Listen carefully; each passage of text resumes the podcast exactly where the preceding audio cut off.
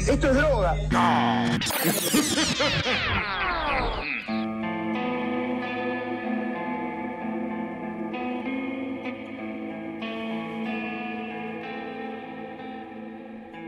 Muy buenas, buenas a todos el oyente. Bienvenidos a una nueva edición de Mambo Criminal. Yo soy el Muni y conmigo, como siempre, Santi Barril y Flor Cuncum. ¿Cómo andan, muchachos? Muy bien. Disparésicos. Di- disparésicos. Disparésicos. Vos lo que querés decir es dispareunísicos. Dispareunísicos, tenés razón. Eso, eso es lo que querés decir. Muchachos, Sí. ya lo hablamos esto. No pueden inventar síndromes y, y adjudicárselos. Oblígame. Porque eso no es estudiar medicina. O sea, no fui a una sola clase y sé que eso no es. Debe ser lo primero que te dicen en la primera clase. Que vos das las primeras clases, boludo. Claro, en el Claro, CBC. medicina 01, el profesor Múnich le dice, no sean boludos, no inventen boludeces. Pero Medicina 01. Medicina 1.0. medicina tradicional. Pero bueno, ¿están pasando bien esas, esas enfermedades que los aquejan? Uf. Una alegría. Ah, si te cuento, oh, no sabés. Oh. No, no, Hacían sonidos, ¿no? Bueno, hablando igual de alegrías, antes de arrancar el programa quiero agradecer a toda la gente que, que ha Sí. aportado Ay, hacia sí. nuestro- nuestras dosis de cafeína eh, mediante la aplicación Cafecito. Sí, sí, sí, eso nos hace muy bien, nos, no- nos viene bien para combatir el frío, el hambre, Sí. eh, las ganas de no vivir. La verdad que sí, les queremos dar muchas gracias a Tincho Ska. Ay, un abrazo para Tincho, que no lo puedo abrazar porque pandemia. Grande Tincho. Gracias, Tincho. Al misterioso yo, que también aportó con, con cafecitos ahí, Bueno, gracias yo. ¿Es el señor X? Bueno, un saludo al señor X. en Señor X, y, eh, y a nuestra gran amiga Mapache. Qué grande. Mapachinsky. Vamos. Un beso enorme, Mapachi. Nos hace el aguante desde siempre de cemento y encima ahora se puso. Fue la primera parte, o sea, vio, vio el cafecito y dijo, sí, tomen mi amor en forma de dinero, toma, así, pa. La verdad que no lo merecemos, pero bueno, igual la vamos a gastar la guita. Excelente. Algo que me está salvando mucho la fase 1, hablando de mapaches, es eh, ver videos de media hora de un señor alimentando mapaches. Y disfruto cada uno de los minutos. Pero, ¿y- y ¿cuál es el chiste? ¿Les da cosa que no tienen que comer los mapaches? Alimentan muchos mapaches. Les da salchichas y galletitas durante media hora a 40 mapaches a la vez. Pero esos mapaches comen mejor que yo. Bueno, podrías comer mejor si nos donaran más cafecitos. Pero tienen manitos, ¿no? Sí. Son los que tienen manitos. Sí, uy, son muy lindos, boludo. Me da toda la serotonina que necesito para sobrevivir la fase 1. Bueno, así que ya saben, para el cumpleaños de Flor, regálenle mapaches. Sí. Muchos. Muchos. Los salchichas. Sí, y también, porque hay que. Sí. Bueno, me alegro, me alegro mucho por todo y bueno, ¿de qué vamos a hablar hoy? Hoy vamos a hablar de un caso que fue bastante eh, conocido en su época. eh, es bastante conocido entre toda la historia criminal argentina. No es de los que digas, ah, qué bruto, qué conocido que es, pero. eh, Entonces, bueno, si era conocido, eh, de- pero de repente no tan conocido, ¿cómo es? Coherencia, por favor. ¿Quién? ¿De quién vamos a hablar? El grupo. El grupo de mierda. Un día voy a, voy a inventar un, un software que imite sus voces y no los voy a necesitar para nada, muchachos. ¿eh? te, te vas a poner una peluca. Mitad peluca y mitad pelado vas a ponerte. Vas a decir, ponerte al espejo y decir, ah, no lo necesito para nada. para nada. grabás mi risa, grabás los chistes de Santi y ya está. está. Soy yo tranquilo. Los grabo diciendo qué capo que sos, Muni. Este, Y ahí es cuando los escuchas se dan cuenta que eso no es real. Flor y Santi no dirían eso. Hoy vamos a hablar de Jorge Eduardo Burgos, conocido como el descuartizador de Barracas. Aunque algunos dicen que es el descuartizador de Constitución, pero bueno. Bueno, todos se quieren apropiar ya de- del descuartizador. ¿Y cómo asesinaba? Es un misterio. Ah, te vas a tener que quedar a escuchar para ver, boludo. Claro. No, siempre me hacen lo mismo.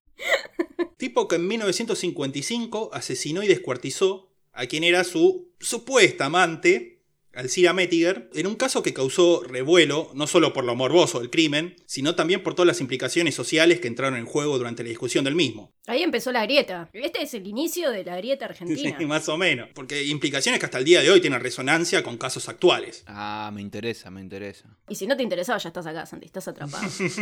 claro, así que ibas a hacer. Irte. Te vas a tener que quedar con nosotros. Claro, porque ahora nos están pagando, boludo. Así que ahora la tenés que bancar sí o sí. Ahora que ya es un trabajo pago, no me gusta. Renuncio. Indemnícenme. Claro.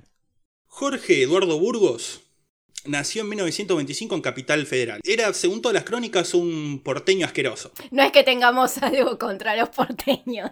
Bueno, sí. ya, ya tenemos, ya por lo menos acá, eh, eliminamos a un porcentaje, yo diría un 3% que no haya sido Claro. en Buenos Aires. A ver, pero nosotros somos porteños también. Pero sabemos, el porteño sabe específicamente también cuál es el porteño, el porteño asqueroso. Hablen por ustedes. A, a mí no me incluyan en Eh. esa secta. En el interior vos también sos porteña, Flor. Sí, bastante, bastante. Sí, es verdad, tengo el acento porque estoy pues, porque me junto con ustedes nada más. Sí, claro.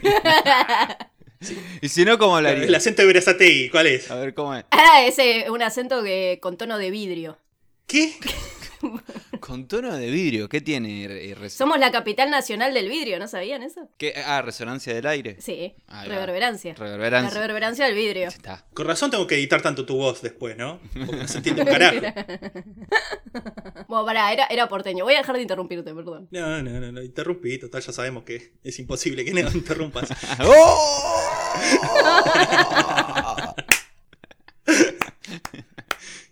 No, no, así rellenamos esto. Ahora quería quedar bien. Se todo. Se tiraban mapaches. Se enviaban mapaches por rap. Como dijimos, era un porteño, asqueroso, eso lo agrego yo. Hijo de una familia de clase media alta, dueña de una empresa papelera. El Tandler Miffin, la de The Office. Vivía en Montes de Oca al 280, ahí en el límite entre los barrios de Barraca, Constitución y La Boca. Mm, ¿Dónde hice el CBC yo? Mira, sí. Ahí en. Es más, en el cursaba conmigo. sí, seguro. En Monte de Oca, ahí en el tercero E. Recordemos que esa zona del sur de Capital no es lo que es ahora. Justo esa calle no, esa calle sigue siendo bastante piola, pero.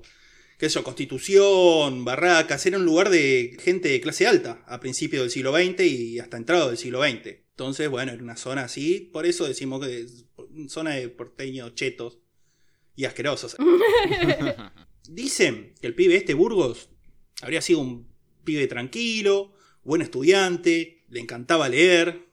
Se dice que tenía más de mil libros en la biblioteca. Esto es casi seguramente una exageración, pero tenía muchos libros. Muchos de estos libros en inglés dicen que dominaba el idioma con cierta destreza. Ajá. Era un tipo estimado por los vecinos del barrio por su carácter educado y sereno, pero acá parecen terminar todos los encantos de Burgos, ya que en todas las crónicas, además de esta descripción, también se hace una descripción del tipo como un- una persona extremadamente tímida y hasta apocada. Apocada. Un ratón de biblioteca, boludo. Igual viste que toda esta gente así re perturbada siempre es así como. sí, ¿no? Como justo no te está haciendo nunca nada y de repente ¡fa! te desmiembra. Como bueno. Cuando menos lo espere, ¡zas! Claro. Pasa que, bueno, en las crónicas de la época, apocado era un eufemismo, parecía que era un tipo medio boludo. Vamos a empezar a usarlo. Chica pocadito que sos. Sí, claro, qué tipo apocado. Es más o menos un pancho, como diríamos ahora.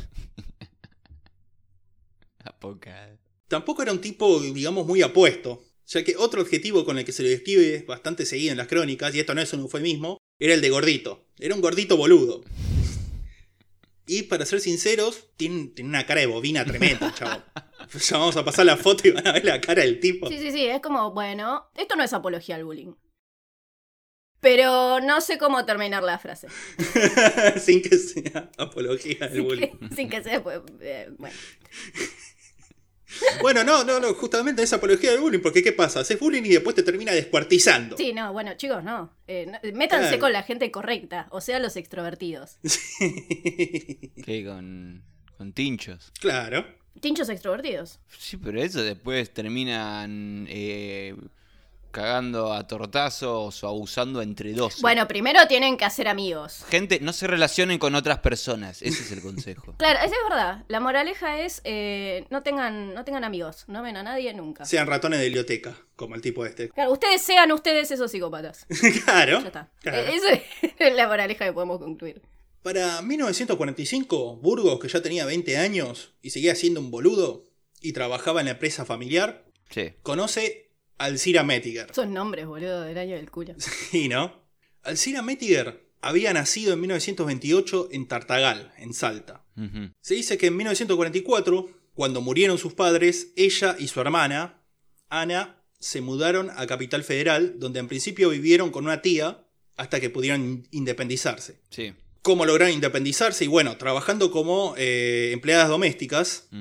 Como muchísimas mujeres que venían del interior de esa época y se venían a Capital Federal. Sí, igual también de- en esa época el el- lo que era el mercado laboral para la mujer era mucho más de lo que más eh, escueto de lo que es ahora, ¿no es cierto? Sí, sí, sí, totalmente. Totalmente. Era mucho más difícil. Sí, o laborabas en una fábrica de ropa, tipo lavandería o algo así, o eras una Kelly, la, la Kelly. Claro, y eso dentro de lo legal. Claro. Claro. Va, dudo que las hubiesen tenido en blanco estas chicas. Bueno, la pero verdad. ¿qué otros trabajos ilegales puede hacer una mujer? Sí, claro.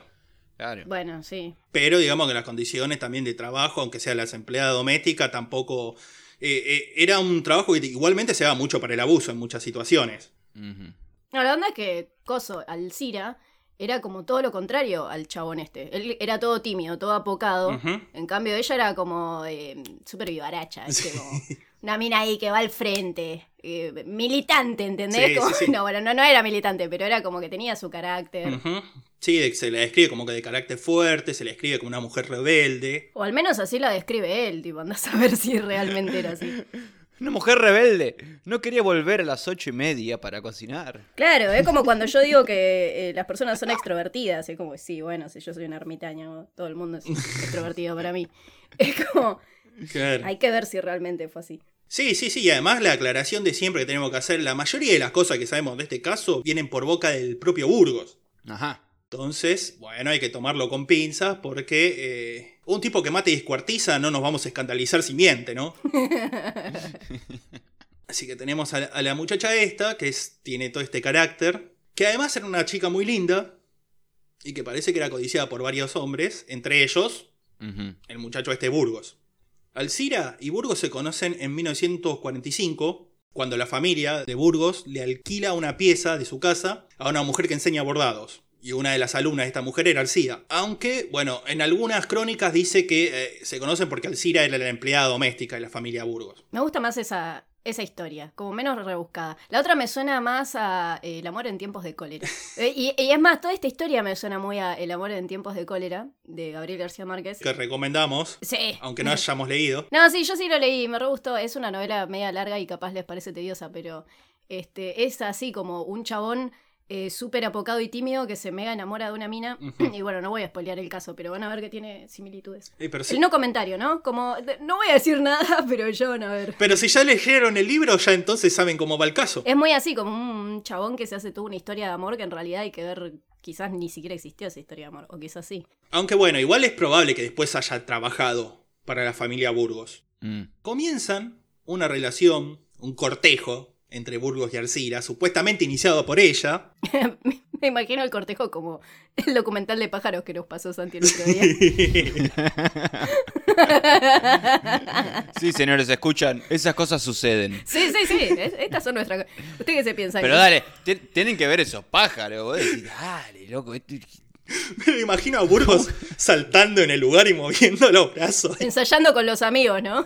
Como antes de- Claro. Y Alcira mirándolo diciendo, ¿y este pelotudo qué le pasa? Eh, Eso es lo que más me da gracia, porque la pájara mira como, ¿qué, qué está haciendo este? ¿qué- qué ha-?" y mueve la cabeza de costado como, intento entender, pero no entiendo. Narrado por Sí, Morgan sí. Freeman. eh, absolutamente. Sí, sí, sí, sí, sí, sí, sí, no, es, es, es impresionante. Porque todos hemos sido ese pájaro haciendo boludeces. Todas las mujeres han sido esa mina mirando al chabón diciendo, este pelotudo, ¿qué le pasa? Todos fuimos Burgos y Alcira en algún momento de nuestras vidas. Pero bueno, al parecer estuvieron todo un año hablándose por teléfono nada más, antes de encontrarse en persona. Se ve que ese era el cortejo de la época. Era el, el sexting de la época. Claro. Claro. Pero qué cosa loca estos teléfonos, lo que es la tecnología, ¿no? Sí, sí, sí. Ah, La gente después ya no se va a hablar en persona, decían los viejos de esa época. Claro. ¿De qué color es tu enagua? Contame. ¿Se te ven los tobillos? Oh, pero qué par de pantorrillas. qué escándalo, boludo. Basta, me siento sucia. No hablemos así. La cuestión es que después del año y de haberse pasado el color de las enaguas por teléfono, tuvieron su primer cita en el Parque Lesama. Pero bueno, todo muy inocente. Iban, se hablaban. A lo sumo se tomaban de la mano. Hasta que con el tiempo, en uno de esos paseos por Barraca, Constitución, se dan su primer beso. Mira. Y acá es donde Burgos demuestra que era un boludo, Porque casi inmediatamente después del primer beso le propone casamiento. Igual eso era muy así, capaz, en esas épocas, boludo. No, no, eso te quieren hacer creer que era así, pero dale. Pero, eh, no sé, yo quiero creer en esta historia de amor.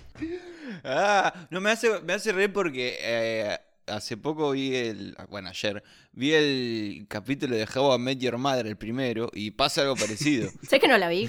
¿Cómo es? Tengo que verla esa serie un día. eh, es jocoso. El primer capítulo es que un chabón conoce una, una piba y al primer día ya le dice te amo. Una cosa así. Ay, qué intenso. Una idiotez, obviamente, para ser un- el piloto de una serie, ¿no? Pero nada, me hizo acordar a eso. Bueno, How I Met Your Mother está basado en la vida de Burgos. Mirá lo que acabamos de descubrir acá. Claro, totalmente. Pero bueno, lo que hacen ahí como recurso humorístico, el chabón lo hace en la vida real, demostrando que era un boludo. Obviamente Alcira lo rechaza, diciendo, pará, loco. ¿Qué te pasa? Para tu tren. Claro, bancá un toque, recién nos estamos dando el primer beso, ya, ya, ya, ya te querés casar, hermano. Aunque supuestamente lo habría rechazado de una manera bastante hiriente, bastante ¿Qué burlona. fue? Que se le ríe en la cara y Claro, ¿no? Mire, mira qué inútil. Y paraba la gente. Decía, ah, no sabes lo que acaba de hacer. Chicos, chicos, paren, miren, miren esto. Sí, Como sí, sí, que las demás lo. ¿Qué te, qué te diría si te saco una foto? Quédate 10 minutos así. Iba a buscar un foco. Esa cámara del año del culo. Te tenías que ponerte ahí con una mantita adentro de algo. No sé qué era. ¿viste? No sé por qué se ponía adentro una mantita. Para que no te manche de pólvora la ropa, el foco, cuando disparaba. Claro. ¿En serio? Sí, creo que sí. Creo que tiene razón. Como siempre. Es una buena lógica. Claro, después está con olor a pólvora todo el tiempo y te dicen, ¿vos qué haces, Y, loco? boludo, incomodísimo. Después vas, le propones casamiento a alguien y te rechaza. Ah, ¿eh? Te estás cagando a tiro todo el tiempo con ese olor a pólvora. Y le decís, no, soy fotógrafo, dale, peor. No, le saco fotos a pájaros. Apareándose. Bueno, este supuesto desprecio y burla constante de Alcira, de parte de Alcira hacia Burgos, habría sido una constante en toda la relación. Que de vuelta seguramente no fue así, esto es invención de Burgos. le, le- le- lo vivía diciendo, ¿no? Como, ¿qué onda vos, apocadito? ¿Qué haces? Apocadito. claro. Tenía los huevos llenos yo. Pocus, ocus pocudito. Lo tenía así anotado en la agenda. Durante los 10 años siguientes, habrían tenido esta relación. O sea, nula. Una, sí, una relación nula. El chabón que... que- Una relación apocada. Claro. Sí, sí, sí, sí, le tiraba besos, le proponía matrimonio, Alcira le decía que no. También hay que hablar de cierto histeriquismo de parte de Burgos también, porque decía, sí, vamos a casarnos, todo, pero a la vez la- los padres de Burgos despreciaban a Alcira. Seguramente por el desprecio de la época de que era una, una negrita doméstica del interior. Esto es como en el episodio de Ocupas. Cuando, cuando lleva a la piba a la casa de la madre, ¿viste? Claro, sí, sí, sí, básicamente así. Básicamente una cosa así. Y Burgos nunca la defendió a ella. Pero a la vez le quería casarse. Entonces Alcira le decía, vos al final cuál es la que haces, man. Claro, al final. ¿cuál, ¿qué te pintabas, amigo? Ay, señora Alcira, no me importa lo que diga mi familia. Yo la amo a usted.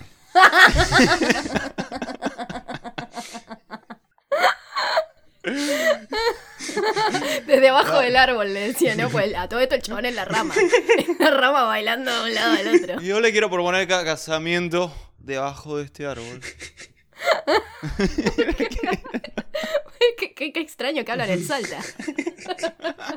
Encima era Burgos. Porteño. Bueno, pero, Con razón no soy a los porteños. pero seguramente hablaban así en aquella época, en Capital. Chiquita, le decía. Ahí nació el reggaetón. Obvio. En este, en este vínculo nació el reggaetón. Desarrolle. Y se hablaban así todo el tiempo. Y bueno, esa es la historia. no, se, no se me ocurrió. Me, conven- me convenció, argumentos muy sólidos, loco.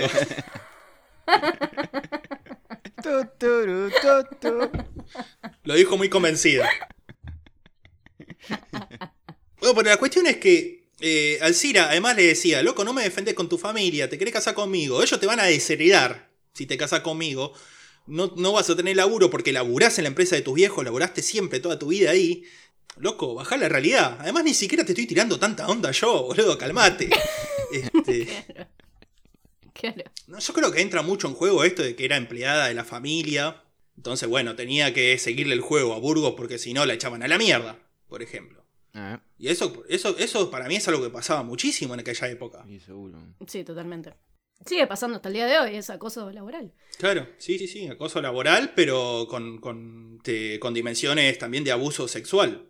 Y sigue pasando. Eh, no, no solo en el ámbito laboral, esto va va más allá, un apartado serio, pero en muchos ámbitos pasa eso y, y si bien ahora, hoy, hoy por en hoy, el ámbito de los pájaros en la- pasa. claro, en el ámbito de los pájaros mucho todo el tiempo, eh, también. que si bien ahora hay instituciones, ¿cómo se llama? Que hay, por lo menos de contención, al menos, igual es jodido agarrar y decir, che, bueno, voy a hacer una denuncia al respecto, porque hay un montón de cosas en juego. Por no, eso. anda a denunciar a tu patrón, boludo, además en esa época. Claro. ¿quién, te, quién te iba a creer? No, en esa época era imposible, olvídate. No, por eso, era algo que estaba normalizado totalmente.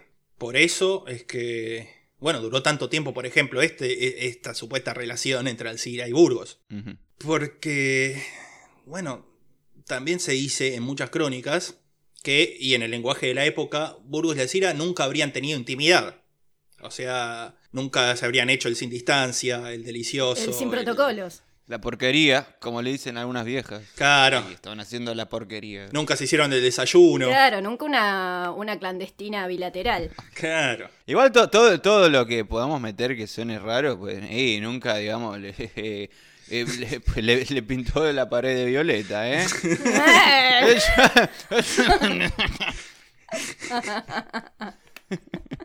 Ese Burgos, la verdad que. No paré, Violeta. Claro, ahí le faltó llevar los zapatos a la zapatería, ¿eh? Así te lo digo. Viste que- cualquier cosa suena así. Sí, sí, sí. Con el tono, dicho con el tono adecuado, ¿eh? Con el tono adecuado puede ser cualquier cosa. Nunca le cambió los azulejos, eh. Bueno.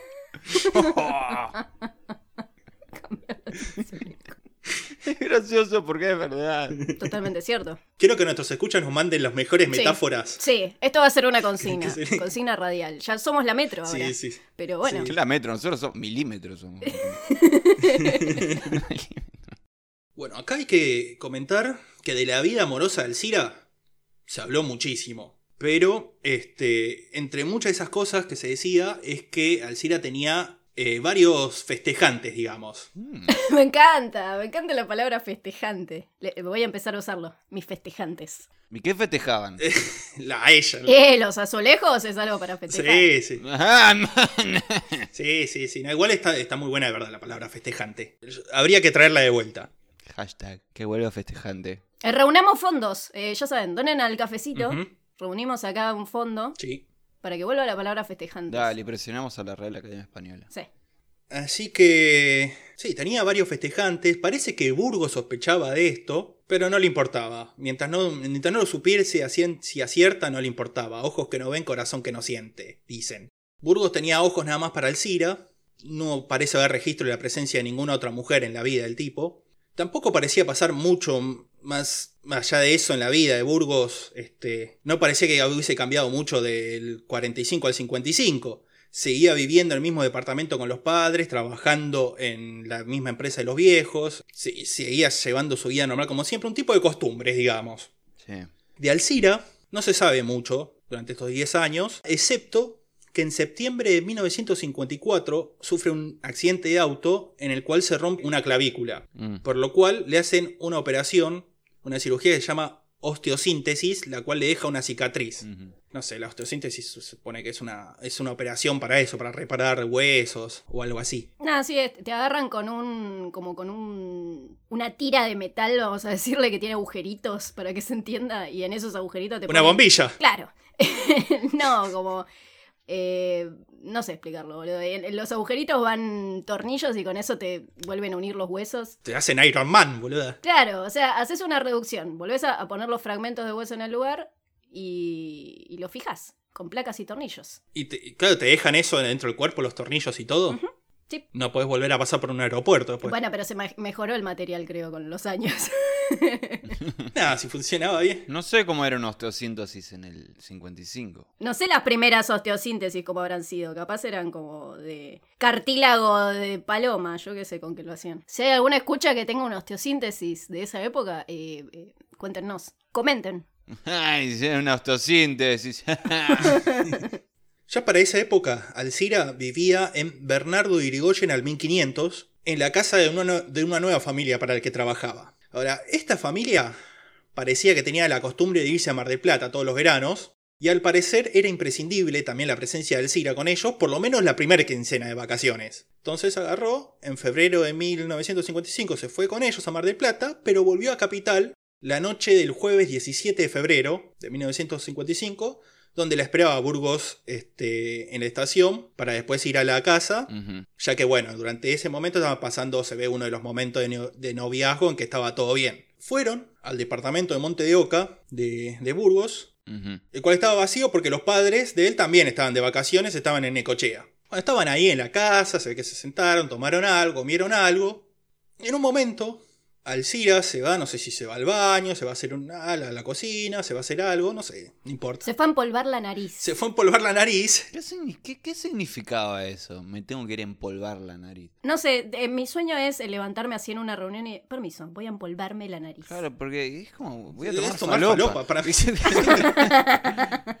¿Quieren venir? Sí, o sea, ¿qué es empolvarse la nariz? Tomar falopa, no, no tienes otro sentido más que eso. Si tomaban un montón de falopa antes también. Bueno, eh, acá no vamos a estar juzgando a la pobre Alcira, mira, lo que fue a hacer al baño no. Pero la cuestión es que mientras Alcira se estaba empolvando la nariz, Burgos, demostrando que era un tóxico, le revisa la cartera a Alcira. Demostrando que era un tóxico. Claro, es el equivalente a revisarle el celular ahora. ya sé. Y sí, boludo, qué atrevido. ¿Qué haces? ¿Qué, qué tocas? Encontró un libro en la cartera, Ay, me... claro, no encontraba una nud. Encontré un libro. un libro de nudes. Un libro con una nud. adentro. Un libro con una dedicatoria, que es el equivalente a una nuda ahora. ¿Qué- qué? No, sí, encon- encontró más o menos el equivalente a una nude, porque dentro de ese libro había una carta, Qué escándalo, boludo. una carta firmada por un tal Pascual, de contenido, digamos, no apto para menores de edad. También diciéndole, ¿sabes cómo te voy a cambiar los azulejos? ¿Sabes cómo...? ¿Cómo te voy a revocar esa pared? Claro, claro. La grifería, ¿cómo te la voy a dejar? Qué, Etcétera. qué buenas pantorrillas. Sí, no, pero se ve que, claro, no solo cómo te voy a revocar la pared, sino, ¿te acordás cómo te revoqué la pared aquella vez? ¿Cómo te destrabé el caño? bueno, no. Ay, por favor. Estamos. esta- No, estamos. estábamos bromeando muy a gusto. Tú sí que te pasas, Flo.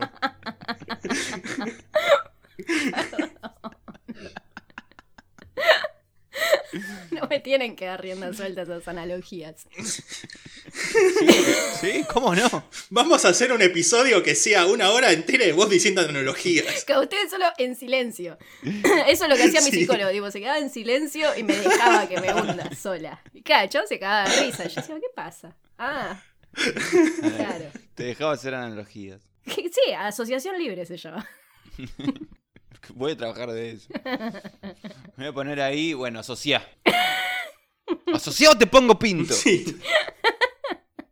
La cuestión que Burgos cuando encontró eso se puso del orto, como todo toxi. Tóxico. O, o en el lenguaje criminalístico dicen que se le despertó la celotipia, que no sabía que existía eso. No admitas que no sabes las cosas de las que hablamos, Muni. No, se van a dar cuenta. ¿Qué? ¿Cómo que no? Pero ¿Qué es serotipia? que cuando tenés así celos patológicos, celos desmedidos. Ah. Habría que hacer el, el glosario de mambo criminal y venderlo.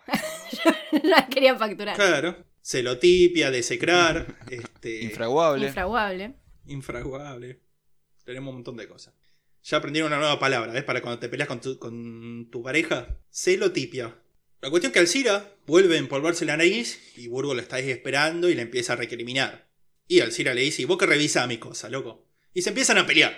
Pelea terrible. Él eh, saca el comodín de todo tipo despechado y le dice puta. Y Alcira le habría respondido con gordo, estúpido y desgraciado. Que le ganó. Punto para Alcira, digamos, ¿no? Sí, sí, sí. sí. Se acabó el concurso. Bueno, a ver, los insultos, cuantos más, cuantas más P y más T tienen, más violentos son. Esa es tu teoría, ¿no? Es una teoría que tengo, sí. Es como estúpido es muchísimo más violento que puta. Es como, Sí, bueno, sí, sí, sí. Pero estúpido, estúpido es. Ah, es como que te escupe, ¿viste? Claro. Y desgraciado también. O sea, no, no, no tiene esa fuerza, pero que te digan desgraciado después de estúpido Es es. casi como infeliz. Claro. Son esas combinaciones eh, maravillosas, como pelotudo hijo de puta. que es re violento, boludo. Es re, re violento. Bu- eh, Momento de asociación libre, de Flor. ¿Qué más? Momento flor. Alarma de momento flor, tendríamos que poner. Bobo, apocadito, miserable, rata inmunda, animal rastrero. Claro, así nació el tema de Paquita Salas. Paquita Salas tuvo un momento de libre asociación ahí. ¿Paquita Salas era? No sé de qué estás hablando, pero sí. No, la de rata inmunda, animal rastrero, la, el- la ¿La canción. rata de dos patas? Sí, esa. No, no sé. Pero sí, Flor, sí. Sí, sí. Hijos de puta, lo voy a googlear. Paquita la del barrio, Paquita Salas. ¿Quién es Paquita Salas, boludo? Yo Me qué sé. Por ahí se llama Sala de apellido, qué sé yo. Es una serie de Netflix la otra, no sé de qué es esto. Perdón, una disociación mental. Volvé, volvé. Volviendo. Dicen que para el final de la discusión, ella le habría dicho poco hombre. Que esto en realidad es un eufemismo de los, de los diarios para referirse que en realidad ella le habría dicho o impotente o pija corta. Porque para mí le dijo una de esas dos cosas. Callate, manicero. Claro, sí, sí, sí, sí, sí, básicamente. Le haber dicho manicero. Y acá fue donde Burgos se enojó. Y ahí fue cuando me enojé. Sí. claro. Sí, no, ese es el límite, ¿viste? Ya ahí. Entonces Burgos dice, bueno, no me queda otra más que matarla. Las asociaciones libres pueden ser peligrosas. Claro. Dice que Burgo le pega una trompada, Alcira le muerde el dedo, y acto seguido Burgo la agarra el cuello, le empieza a apretar, aprieta hasta estrangularla y matarla. Mm. Dice que el chabón se quedó en estado de shock cuando se dio cuenta que estaba muerta, se quedó como media hora mirando el cadáver pensando qué hacer, y entonces hizo lo que todos nosotros haríamos en esa situación. Y sí. Se bajó media botella de whisky. Ah, Media botella de coraje, vamos a decir las cosas como son. Sí, sí, sí, sí, sí, totalmente. Y se ve que el whisky le dio la idea de que lo mejor que podía hacer en ese momento es descuartizar el cuerpo. Por lo tanto, desnudó el cuerpo de Alcira y lo, dejó, lo llevó al baño y lo dejó en la bañadera. Acto seguido fue a la cocina, agarró dos cuchillos grandes y un serrucho. Que por qué tenía un serrucho en la cocina, no lo sé. Al lado del cucharón. No, para revolver la sopa. Al lado del biberón. Estaba esperando ese momento. claro. Dicen que le quedaba muy dura la carne cuando hacía el chabón y bueno, serruchazo. Eh. Se puso guantes, se sacó la ropa para que no le salpicara de sangre y volvió al baño.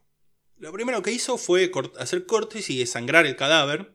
Después le cortó los dedos, o le limó las huellas dactilares en realidad, y luego de eso se dedicó a descuartizar el resto del cuerpo, mientras se tomaba el resto de la botella de whisky. Le cortó primero la cabeza, después los brazos y las piernas, como enseñamos a hacer en el episodio del, del motín de Sierra Chica, como descuartizar una persona. No. Tal cual. Hablando de descuartizamiento, es algo, un, un- un dato curioso que averigüé haciendo la investigación en este caso, es que cuando se hacen las investigaciones y los estudios de este tipo de asesinatos, se categorizan los descuartizamientos en tres tipos diferentes. ¿Mm? Descuartizamiento ofensivo, Mm. conocido penalmente como ensañamiento, que es cuando se produce en vida con el objetivo de hacer sufrir a la víctima. El expresivo, que se hace cuando el descuartizado quiere mandar un, dejar un mensaje para mostrar su descuartizamiento como una obra al mundo. Como por ejemplo Jack el Destripador, Como en True Detective. Claro. claro, como Paquita la del barrio. Claro. Y el, y el tercero es el descuartizamiento defensivo, que se realiza post-mortem para deshacerse el cuerpo de- del, del óbito. Este sería el caso. Como Alf. claro.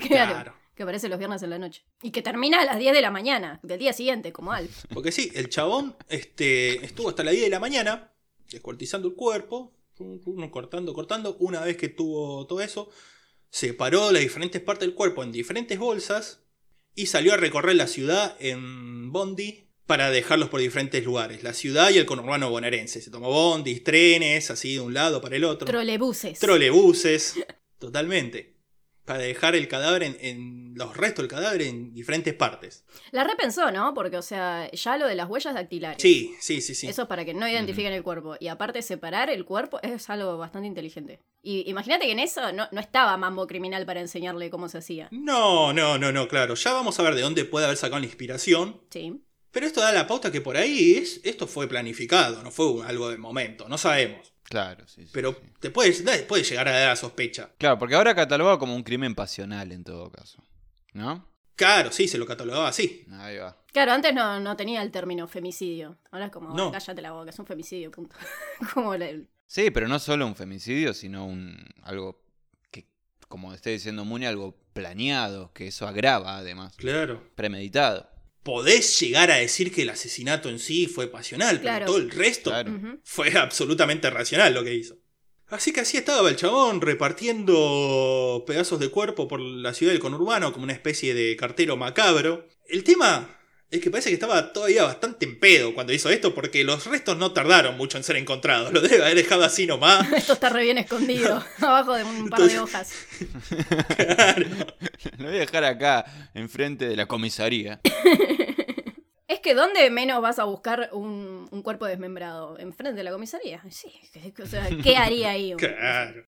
Pero bueno, no, no estaba muy bien escondido, se ve, porque el sábado 19, o sea, dos días después del asesinato, Sí. un sacerdote estaba ahí caminando, encontró el torso envuelto en papel madera en una alcantarilla a cuatro cuadras de la estación de Urlinga. Ahora, ¿Qué ¿qué hace hacía? un sacerdote revolviendo una alcantarilla? Y no, iba a preguntarme lo mismo.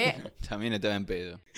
Estaba, estaba hablando con It. No hay tiempo para mi torso, ¿viste? Yo quería tirar un torso acá y de repente ya había otro. Claro. Se fue a quejar a la comisaría. Escuchame, ya no se pueden tirar Claro. torso, está todo saturado. Sí. Eh, Por eso. Hay que llamar al gobierno de la ciudad a que limpie un poco, porque si no, Sí. viejo, no se puede. Odiosos, babosos. Yo quiero tirar mi torso. Sí, bueno, parece que causó cierta conmoción el hallazgo del torso, pero dada la tecnología de la época no era mucho lo que se podía hacer con un torso nada más. Hasta el día de hoy creo que encontrás un torso suelto por ahí, no podés hacer mucho en el momento. Mm. Lo cierto es que al conocerse la noticia, muchas personas se acercaron a las comisarías para averiguar si el torso no pertenecía a algún conocido o ser querido de ellos que estaba desaparecido, aunque en otras ocasiones era el desaparecido mismo que se acercaba para dejar constancia de que el torso no era suyo. Eh, esto ocasionó varios reencuentros de personas que estaban distanciadas, así que bueno, Oh, pero este no es mi torso, creo. Pensé que era tu torso, Muni. Uh, qué- bueno, vamos a tomar una cerveza. Era el gente que busca gente, ese programa que estaba en América en el año del culo, pero con torsos. Torsos que buscan torsos. Torsos Sí, que sí, sí. buscan torsos, con el oso rulo. Para conducir este programa. el torso rulo. Torso rulo. Ya esto se está yendo por lugares ya más oscuros cada vez. Porque yo me imaginé un torso con un micrófono pegado. Sí, sí, sí, sí. No, rulo, no. No, Rulo, no hagas eso. Y se enoja un torso. ¿Qué haces si te enoja un torso? Miedo, boludo. Sí, no sé. ¿Dónde está el torso control? La historia del torso y el descuartizador suelto ocupó el interés de todos los porteños y todos los bonaerenses de la época. Se hablaba del caso en todos lados, lo cual sumada a la, poca información que largaba la policía al público incitaba a la especulación. La opinión mayoritaria era que había un asesino múltiple, una especie de Jack el Destripador porteño, suelto por ahí, que pronto iban a aparecer más mujeres descuartizadas. Todo este interés creció, además, cuando el 25 de febrero, en Avenida Cruz y Pedernera, enfrente donde hoy está la cancha San Lorenzo, una señora encuentra un cesto al borde de una zanja de donde sobresalía un pie. También, la señora fue a dejar sus propios pies y bueno, Sí, sí, sí, sí. sí. ya el, el contenido ocupado. Ah, claro, así. Ah, no, cierto que esto era de pie. Yo venía a dejar manos. claro, era como los cosos de reciclaje, viste, de la ciudad. Claro, claro, pero yo vuelvo a mi teoría que el chabón estaba en pedo cuando hizo eso, porque si estás ocultando restos humanos, trata de que no sobresalgan de las, del cesto. O sea, sale un pie de una, de, un- de una caja y no y estás esperando que no lo descubran. No, amigo, estás haciendo todo mal. En el cesto también encontraron las piernas y una mano. Y por si no fuera poco, ese mismo día, ese mismo 25 de febrero, eh, a la tarde, un marinero que navegaba por el riachuelo encontró una bolsa flotando ahí en las aguas. Y en la bolsa estaba la cabeza de Cira, la otra mano y los brazos. Ajá, Tema que, como había estado bajo el agua, la cabeza, la cara estaba irreconocible. claro, sí. Aparte con toda la mierda que hay en el río, o sea, to- todo el corrosivo. En, ese, en esa época no estaba tan corrosivo el río. Creo que la gente se iba a bañar, me parece. Eh, Y así quedaban, boludo. Se siguen bañando en el río. y, así, y así estamos. Se entretuvo la idea de que fueran restos de varias mujeres. Pero bueno, se ve que cuando juntaron todos los restos dijeron, eh, y empezaron a armar rompecabezas. Literalmente un rompecabezas humano. Y dijeron, se dieron cuenta que era de una sola mujer. Un rompetorsos. Claro. Se creía que el asesino era un cirujano o un carnicero, ya que consideraban que el descuartizamiento había, había sido llevado a cabo por alguien con experiencia en eso de cortar carne. Ajá. Entonces, en principio, se detuvo a un carnicero llamado Ramírez que vivía en Entre Ríos. O sea, la loma, hasta la loma del orto se fueron para detener a alguien. ¿Por qué, boludo? Dios. Las razones para detenerlo era que tenía antecedentes de violencia de género y que había estado trabajando en un frigorífico en Buenos Aires hace una semana. Pero, nada, pronto quedó claro que el tipo no tenía nada que ver con esto y lo dejaron ir. Entonces, la investigación no iba para ningún lado, por lo que se decidió exponer públicamente los restos de Alcira con la esperanza de que alguien fuera y los reconociera. Sí. El martes 1 de marzo, alrededor de unas 40 personas se acercaron a la morgue judicial para ver el cadáver. No lo reconoció nadie. Y pasa que, está bien, fueron algunos que se acercaron a ver si era un pariente o un conocido que estaba desaparecido, pero la mayoría de los que fueron eran unos morbosos que querían ver el cadáver. A ver el torso. Sí, sí, básicamente sí. Eh, Era gente que iba a ver y, y reconoce, ah, no, no sé, yo vine a ver el, el- el fiambre nomás. Pero váyase, señor, estamos laburando. Pesados. Un poquito, dale. Déjame ver el torso. Sí, claro. No, después de esa primera vez se hicieron nunca más volver a hacer eso. Porque una pérdida de tiempo y era una incitación a los morbosos que estaban ahí. Igual, ustedes no lo harían. Si están exponiendo un cadáver descuartizado ahí cerca de tu casa. No tengo tiempo. Si me queda de pasada por ahí, sí. sí, sí, sí. Yo creo que también lo haría. Sí, si me queda de pasada por ahí, sí. Y mirá si la conozco, boludo. Mirá si, eh. ¿Eh? O mirá si pasa como lo que realmente pasó, que alguien se avivó y dijo, che, mirá qué cicatriz curiosa que Claro. tiene ahí, tipo una- un random. Claro.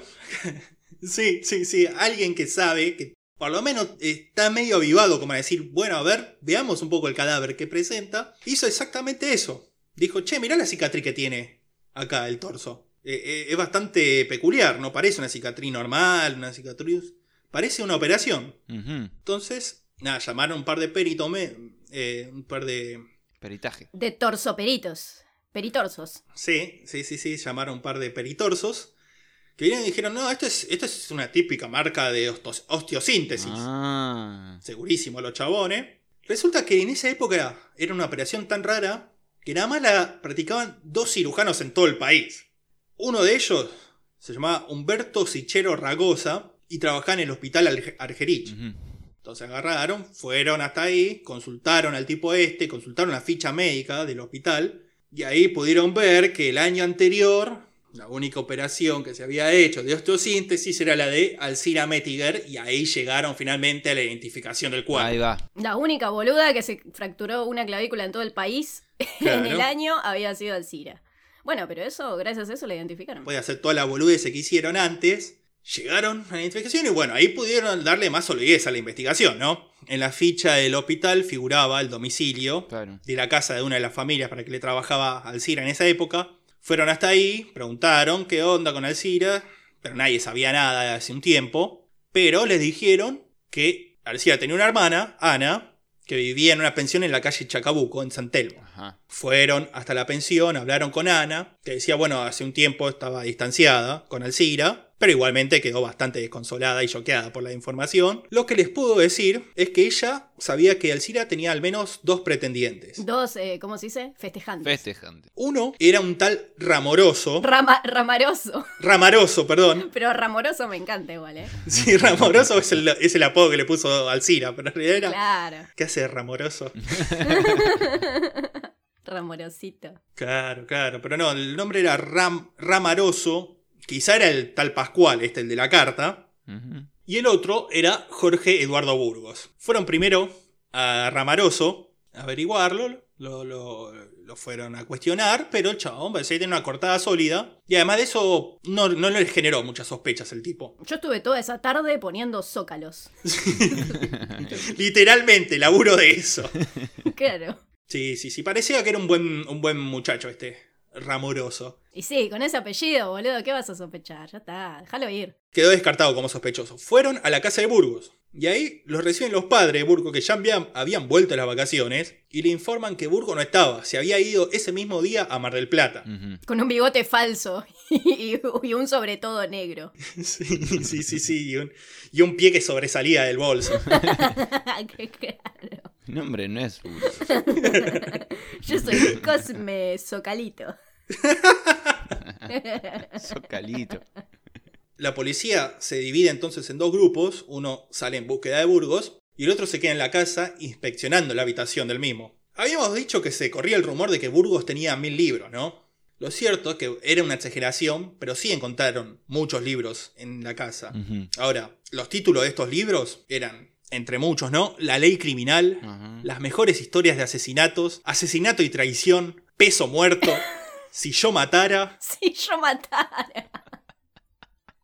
y el asesinato considerado como una de las bellas artes de Thomas Kinsey, entre otros. Yo soy el vampiro por el señor Burns. no sé, George el Curioso. Era la casa de Mooney, boludo. Sí. A vos te hacen un allanamiento, estás rejugado. Estoy hasta la pelota, boludo. Sí, vos sí. bueno. Sí, es mi casa o la casa del mambito promedio. Sí, totalmente. Todos ustedes están jugados, chicos. Eh, así Sí, que entre sí, sí, fantasmas sí, no sí. nos vamos a pisar la sábana. A ver, los podcasts de crímenes son los nuevos libros de crímenes. Y todos ustedes son sospechosos, mambitos. Los queremos muchos, igual siguen comprando unos cafecitos. Este, Para comprar su inocencia. Claro, con eso vamos a pagar la fianza cuando los vayan a acusar de cosas.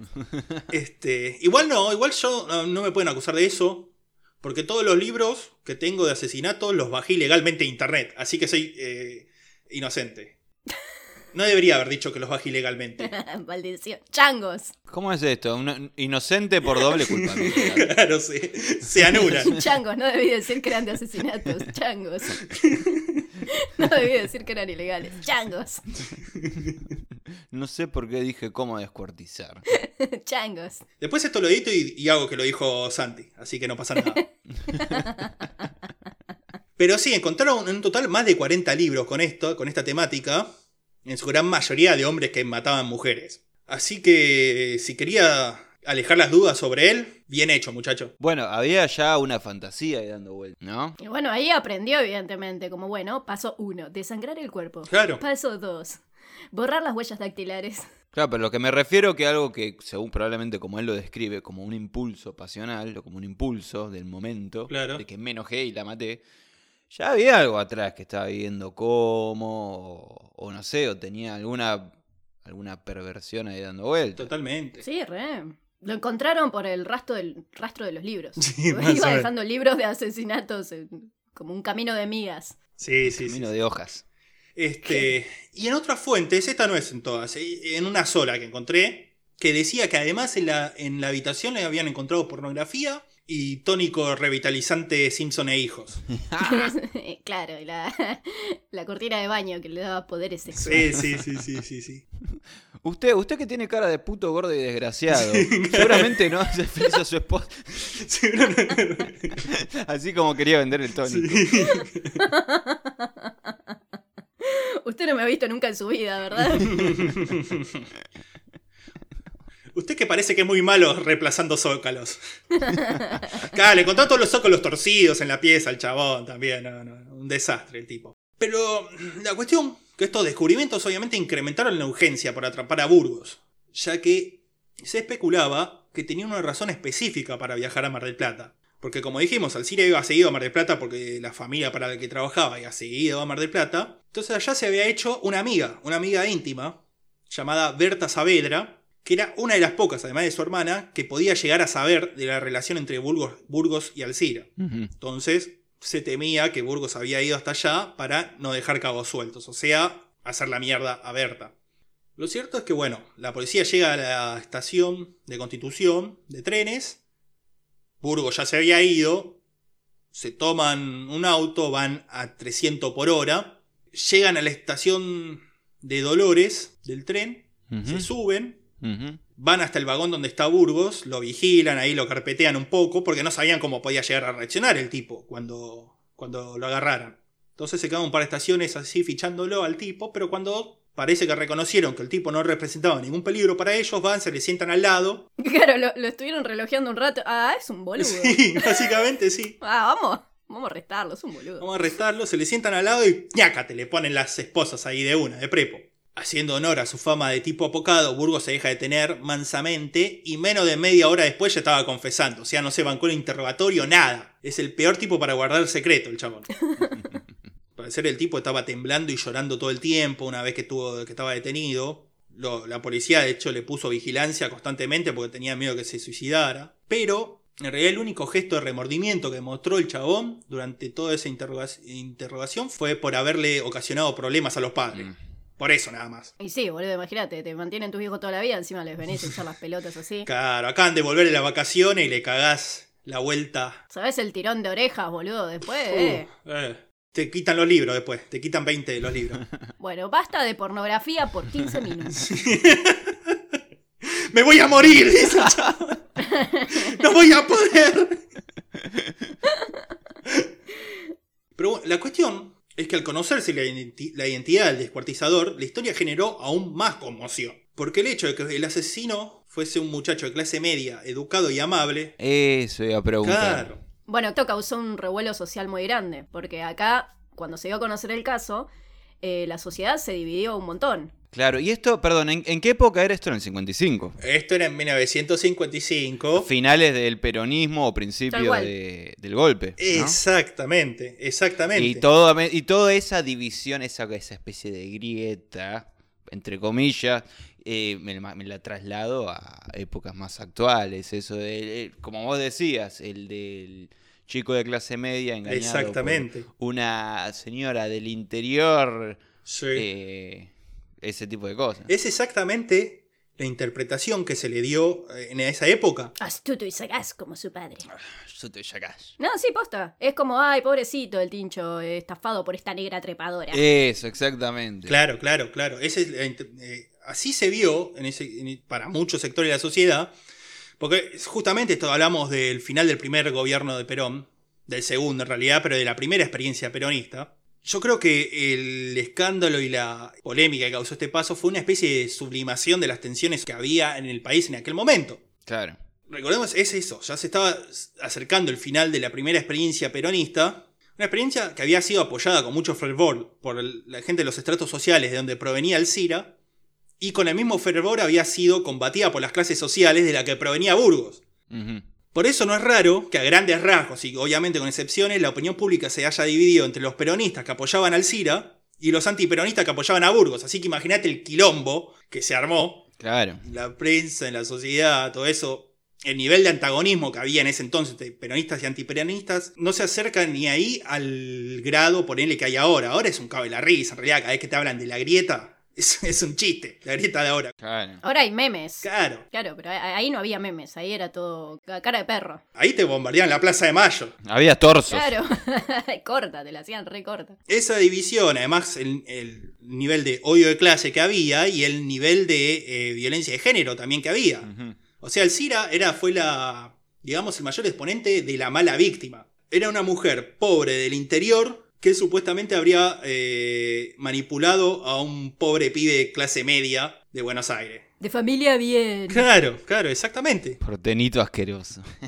Ay, Dios, boludo, qué asco. Claro, claro, claro. Entonces, ese, esa narrativa fue la misma que impulsó Burgos y que mucha gente de la sociedad de aquel entonces tomó como suya. Hay, eh, hay fotos de cartas de lectores de la época que decían Burgos debe ser indultado este, y otras que son mucho más violentas. Claro. Claro, como, bueno, algo habrá hecho, ¿no? Le- se lo habrá buscado. Eh, ¿qué hacía? No, directamente decían se lo merecía.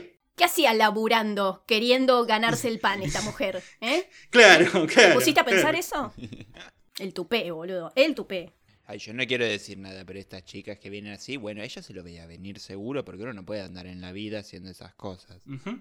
Es que si vos no querés que te bese, eh, le corres la cara. Escúchame, no existe eso. No Mi existe. vecina Fanny me dijo que ella conocía a la familia y ella me dijo, bueno, que la verdad que no era mal pibe este, no era mal chico, tenía cosas como todo, como toda gente de bien, ¿no? Tiene cosas que...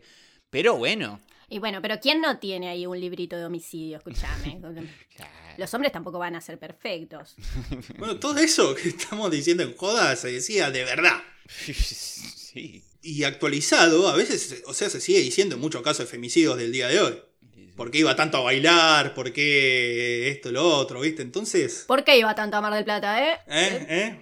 Pero sí, pero sí, lo cierto que en ese contexto es que se lo juzga a Burgos, que en primer momento fue condenado a 20 años de prisión, pero la sentencia fue apelada y se le rebajó a 14 años, de los cuales cumplió nada más 9, ya que por buena conducta le dieron la libertad condicional en 1964. Mm. Durante su estadía en la prisión, había quedado sordo de un oído debido a las palizas que sufrió parte de los otros presos. Claro. También se hizo evangelista y escribió un libro llamado Yo no maté al Ciro. que la tapa del libro es muy graciosa porque tiene como esas letras este, de, de un sketch de Capuzoto. No es nada serio. Era la Comic Sans de la época. Sí, sí, sí, sí, sí. Si el tipo buscaba que, le- que lo crean con este libro, primero eligiendo esa tapa y poniendo ese nombre que ya es mentira, porque él mismo confesó que mató al Cira, Sí. no generó mucha credibilidad. Pero bueno, el tipo dice, yo no maté al Cira porque hace uso de esta narrativa que dijimos antes, en la que eh, cuenta toda la historia del pobre muchacho tímido, víctima de Alcira, y que relata el asesinato como un arrebato pasional. ¿Quién no tiene un exabrupto?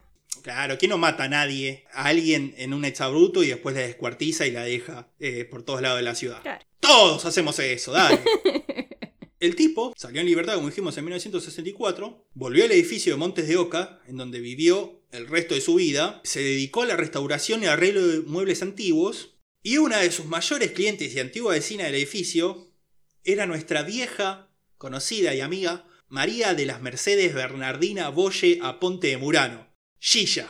Chan, chan, chan. Uh. Le gustaba mucho a Gilla ir a darle laburos al chabón este y se ve que hablar de, de cosas truculentas, obviamente, de qué van a hablar Gilla Murano y el descuartizador de Barraca, ¿no? Dicen que, Truculenta. sí, sí, sí, dicen que lo llevaba al pibe, al hijo de Gilla cuando era chiquito, ¿viste? Claro. Y cuando iba le decían, bueno, pero alejate de Burgos cuando tiene el serrucho porque me da impresión. Le decía así medio riéndose Gilla, Sí. que era, que era... Gilla hubiese sido escu- escucha nuestra, tenía el humor nuestro también. Totalmente, totalmente. Martín Murano escribe en el libro que quedó traumadísimo por las historias que le contaba Gilla tipo antes de dormir, Sí. como, no, ¿sabes que acá el chabón, el vecino, descuartizó a la mujer?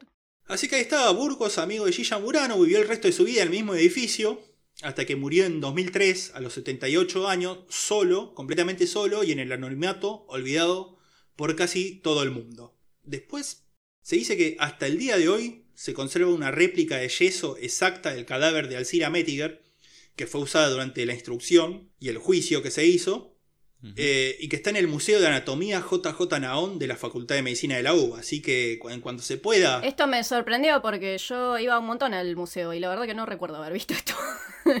este, todos mis primeros años los pasé ahí, en el museo Naon. Capaz lo, lo tienen guardado. ¿viste? Sí, puede ser que lo tengan, o sea, yo no recuerdo haberlo visto en exposición. Yo qué sé, capaz como es de yeso y todo la O capaz bola. lo sacan para la noche de los museos, pero Claro. al menos en, en exposición diaria creo que no está. Tiene cosas re, recopadas, pero es un museo chiquitito, creo que me acordaría. ¿Vos fuiste, Santi, al Naón? Está ahí en el primer piso, va a planta baja. Sí, sí, habré ido un par de veces, pero no es que la pasaba ahí. Nada, yo me la pasaba ahí porque nada, era divertido. Hay un montón de, de cráneos deformes y podés estudiar y hacer preguntas. A los cráneos. Y bueno, y si tienen suerte van a ver una réplica del cadáver de Alcira Mettiger cuando vayan. Así que bueno, este fue el caso de hoy, eh, del descuartizador de Barracas. Buen caso, me parece un caso expeditivo, ¿no? A pesar de que nosotros lo intentamos por no hacerlo expeditivo, pero... Eso es lo que pasa con muchos casos de Argentina.